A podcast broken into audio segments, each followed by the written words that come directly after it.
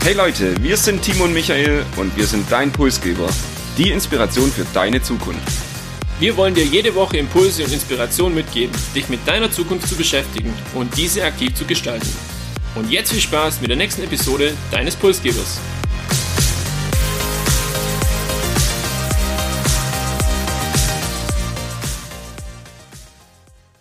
Wir begrüßen euch zur Episode 39 des Pulsgebers und nach gesellschaftlichen Themen die letzten Wochen geht es heute endlich wieder um Technologie.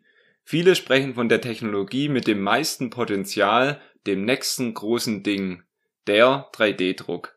Dabei hat alles Anfang der 80er Jahre mit einer einfachen Vision begonnen, nämlich Produkte möglichst individuell mit wenig Material, Arbeitsaufwand und Energie herzustellen. Heute haben wir einen 3D-Druck mit einer kompletten Industrie und jährlichen Wachstumsprognosen von 30 Prozent und mehr. Und wie immer zu Beginn eine einfache Frage für dich, Timo, zum Einstieg. Hast du denn schon mal etwas mit dem 3D-Druck gedruckt oder hattest du schon Berührungspunkte damit in der Vergangenheit? Zuerst finde ich es schön, dass ich immer die einfachen Fragen krieg. Danke dafür. Aber nein, ich muss die Frage leider mit Nein beantworten. Ich habe schon 3D-Drucker gesehen, wie das auch funktioniert, so grob verstanden. Aber selber gedruckt habe ich bisher noch nichts. Hattest du schon Erfahrungen mit einem 3D-Drucker in irgendeiner Form? Ich halte also fest, wir beiden gehören nicht zu den Freaks, die jeder im Keller so einen 3D-Drucker stehen haben. Bei mir ist es ähnlich. Ich habe selbst auch noch nicht damit gedruckt. Ich hatte beruflich schon, wenn es um Prototypen geht, Berührungspunkte, die wir dann auch äh, eben über den 3D-Druck beschafft haben, weil es deutlich einfacher und günstiger ist, aber da kommen wir später dann noch drauf zu sprechen, wenn wir über Chancen von 3D-Druck aussprechen. Aber jetzt selbst hatte ich weder so einen Drucker mal in der Hand, noch ein Ergebnis daraus. Hättest du ein Lieblingsprodukt, das du jetzt, wenn du einen Drucker hättest, drucken würdest mit dem 3D-Drucker? Was wäre da vielleicht was, du sagst, das könntest du gut gebrauchen und würdest dir selber herstellen? Puh, spontan schwierig und da fällt mir jetzt nichts ein, aber es gibt sicherlich einfache Alltagsgegenstände äh, zu Genüge, die dann auch locker mit dem 3D-Druck ja, zu drucken sind. Ich würde aber sagen, genug von dem Geplänkel voraus, kommen wir doch zu dem Thema selbst und zu einem kleinen Exkurs in die Vergangenheit und zu der Geschichte des 3D-Drucks.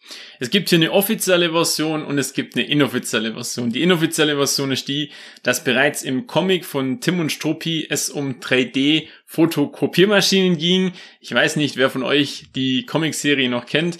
Ähm, Professor Beanline, auch vielleicht dem einen oder anderen Begriff, der hatte die erste 3D-Fotokopiermaschine entworfen oder erfunden. Wirklich los ging es aber tatsächlich eigentlich in den 80er Jahren. Ähm, als Erfinder von dem 3D-Druck gilt ein US-Amerikaner, nämlich Charles Hull. Und der hat bereits 1984 ein Patent für das Fertigungsverfahren ähm, angemeldet. Das war damals das erste Verfahren, das es gab. Stereolithografie gibt's auch heute noch. Und er gründete dann das Unternehmen 1986 3D Systems und brachte dann ein Jahr später auch den ersten kommerziellen 3D-Drucker auf den Markt. Und so nahm das Ding seinen Lauf und vor allem in den 90er Jahren kamen dann immer wieder neue Druckverfahren dazu und das Unternehmen von HAL 3D Systems ist heute noch einer der weltweiten Branchenführer in dem Bereich vom 3D-Druck. Wir halten also fest, 3D-Druck ist nicht jetzt irgendwas, was erst in Zukunft kommt, sondern das gibt es schon eine ganze Weile. Sehr lange gab es auch die Vision und jetzt wird das Ganze irgendwie greifbar und schafft vielleicht auch den Durchbruch und es gibt erste Ergebnisse. Vielleicht nochmal ein kurzer Rückblick, was waren denn so drei mögliche Meilensteine auch auf dem Weg der Technologie, das hat schon 2008 begonnen, wo die ersten Tierprothesen eben durch den 3D-Druck gedruckt wurden und dann auch Anwendung fanden. 2015 beispielsweise dann auch die erste Zulassung für ein Wirbelsäulenimplantat aus dem 3D-Druck in den USA. Oder erst vor kurzem in den Zeitungen 2021 das erste Einfamilienhaus in Deutschland aus dem 3D-Druck. Und wenn wir über 3D-Druck sprechen, weiß vielleicht nicht jeder unbedingt, wie das funktioniert und worum es eigentlich bei dieser Technologie geht. Und deshalb, Timo, wie immer, gib uns doch eine kleine Idee über die Funktionsweise von dem 3D-Druck. Die Funktionsweise an sich ist eigentlich relativ simpel. Es gibt grundsätzlich mittlerweile einfach mehrere 3D-Drucktechniken und die unterscheiden sich vor allem beim Ausgangsmaterial und der sogenannten Modellierungstechnik. Das Grundprinzip bleibt aber immer gleich. Und man kann sich das so vorstellen, man hat eine Vorlage, also so ein 3D-Abbild oder so ein 3D-Modell, das eigentlich immer in einem beispielsweise CAD-System dann im Computer bearbeitet wird. Und mit dieser Vorlage wird eben dieser Drucker gefüttert und das Modell wird dann aus schmelzbaren Materialien, beispielsweise Pulver ist das so ein Thema, wo verwendet wird, oder einer Flüssigkeit Stück für Stück mit dem Drucker aufgebaut. Du hast die unterschiedlichen Techniken schon erwähnt und auch unterschiedliche Materialien. Ich habe für euch vielleicht kurz drei verschiedene Verfahren mitgebracht. Einmal das Thema Schmelzschichtungen, wie es der Name schon sagt, wird hier Material in dem Druckkopf geschmolzen und dann Schicht für Schicht aufgetragen. Beispielsweise so auch das Haus aus Beton, das eben hier in diesem Jahr dann gedruckt wurde. Dann gibt es das Verfahren Laser Sintern. Hier wird eben das Rohmaterial als Pulver vorliegend mit Elektro- oder Laserstrahlen beschossen und damit zum Schmelzen gebracht an dem bestimmten Punkt eben. Oder dann die Lithografie. Hier geht es darum, flüssige Materialien ebenfalls mit Licht auszuhärten und dann hier eben ein Kunststoff, der auch wieder mit Laser beschossen wird und dann eben an einer bestimmten Stelle hart wird. Die spannendste Frage ist aber, was bringt mir dieser 3D-Druck, wenn er denn nicht zur Anwendung kommt? Also sprechen wir auch über die Anwendungsgebiete. Und wo macht 3D-Druck vor allem Sinn? Ich habe das zu Beginn schon angesprochen. Ähm, ich habe das erfahren im, in der Entwicklung von Prototypen. Also man nennt es oft Rapid Prototyping. Und hier macht es deswegen Sinn, weil ich brauche nicht eine ganze Produktionsanlage, sondern ich kann Prototypen viel billiger und auch viel schneller einzelne Teile eben fertigen und die dann eben als Prototyp verwenden, bevor ich später vielleicht in die Massenproduktion gehe.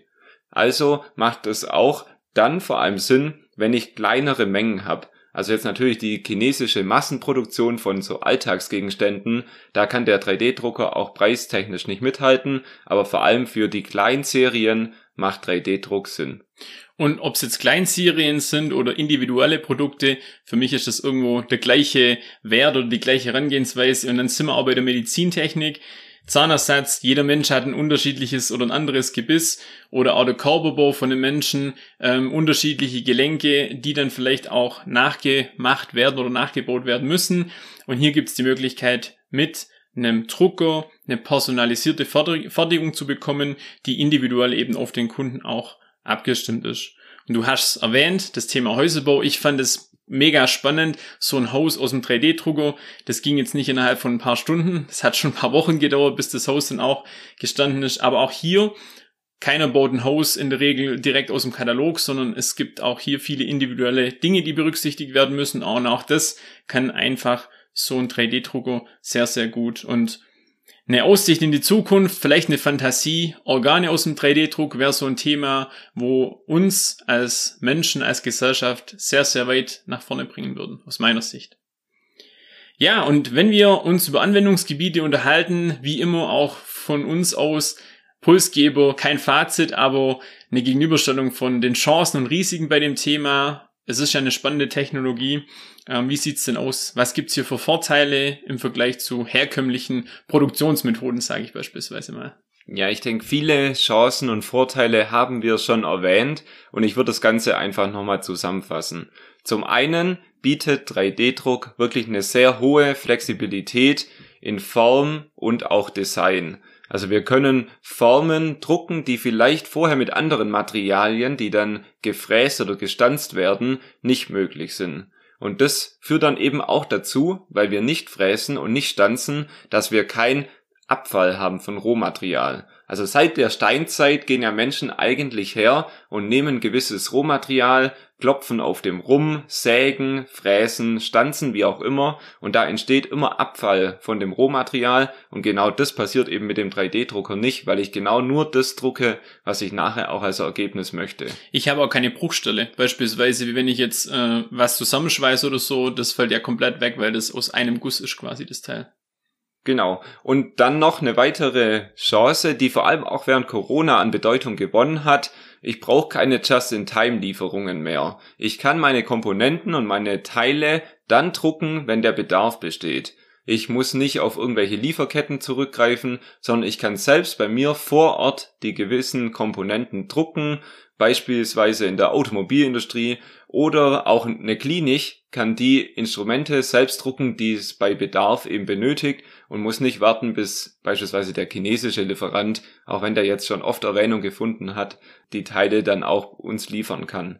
Und auch ein weiterer Vorteil oder eine weitere Chance ist eben, ich habe keine Rüstkosten, ich brauche keine Werkzeuge für die Produktion, sondern ich habe eben nur meinen 3D-Drucker und deshalb sagen viele Experten, wird der 3D-Druck die Produktion als Ganzes in Zukunft komplett verändern. Und so schön die Technologie auch sein mag, gibt es natürlich vielleicht an der einen oder anderen Stelle auch einen kleinen Haken. 3D-Druck ermöglicht einfach quasi im Wohnzimmer die Herstellung auch von hochkomplexen Einzelteilen. Und das ist deshalb gefährlich, weil wenn man jetzt beispielsweise an Produktpiraterie denkt oder die Kopie von wirklich technischem Know-how auch oder die Herstellung von Waffen aller Art kann hier relativ einfach auch mit einem 3D-Drucker beschleunigt oder selbst hergestellt werden.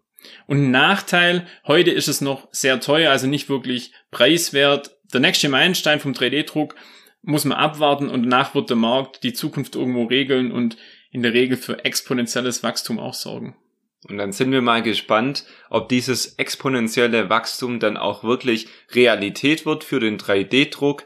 Ich finde es abschließend eine sehr spannende Technologie und ich finde, wir haben viele Themen eigentlich besprochen. Wir haben über die Geschichte des 3D-Drucks gesprochen und hier eben das Fazit, es gibt das Ganze schon eine ganze Weile und es ist nicht nur eine Vision für die Zukunft und so langsam gelingt vielleicht auch der Durchbruch der Technologie. Wir haben die unterschiedlichen Verfahren kurz und knapp vorgestellt, über die Anwendungsgebiete gesprochen, hier über die Medizintechnik, die du erwähnt hast, aber auch den Häuserbau und zu guter Letzt eben Chancen und Risiken ein bisschen gegenübergestellt und da würde ich abschließend schon sagen, dass für mich die Chancen überwiegen und ich ein sehr großes Potenzial in dem 3D-Druck als Technologie dann auch sehe. Nach allem, was du jetzt so gehört hast, was ist so deine Einschätzung, Timo, zu der Technologie?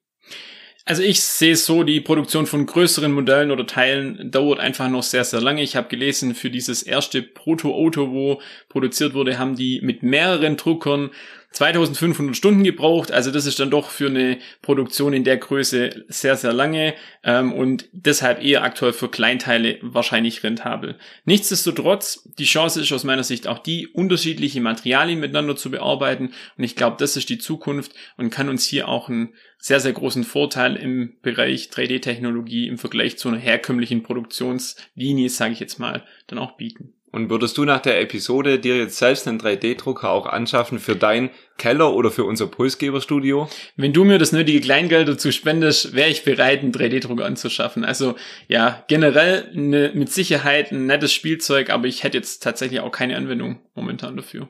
Dann warten wir mal, was die Zukunft bringt und vielleicht gibt's ja die Anwendungsfälle dann auch noch rund um unseren Podcast. Wir werden sehen und schauen, was die Zukunft bringt. Für euch noch der Tipp, die Empfehlung, schaut euch zu dem Thema gern auch YouTube-Videos an. Wir können euch empfehlen, das Thema Haus aus dem 3D-Druck in Deutschland. Sehr, sehr spannend, das dann auch mal wirklich in Bildern zu sehen und auch die verschiedenen Drucktechniken, die es gibt, lohnt sich ein Blick einfach in die Verfahrensweise, wie ist das aufgebaut und auch für das Verständnis, dass man es gut nachvollziehen kann. Außerdem bietet 3D-Druck als Technologie viele Investitionsmöglichkeiten und hier lohnt sich einfach auch mal der Blick auf den Aktienmarkt. Wie immer gilt, gebt uns gerne Feedback zu unseren Episoden oder Impulse, Wünsche für die zukünftigen Episoden und wir wünschen euch einen druckfrischen Start in die neue Woche. Bis bald, macht's gut.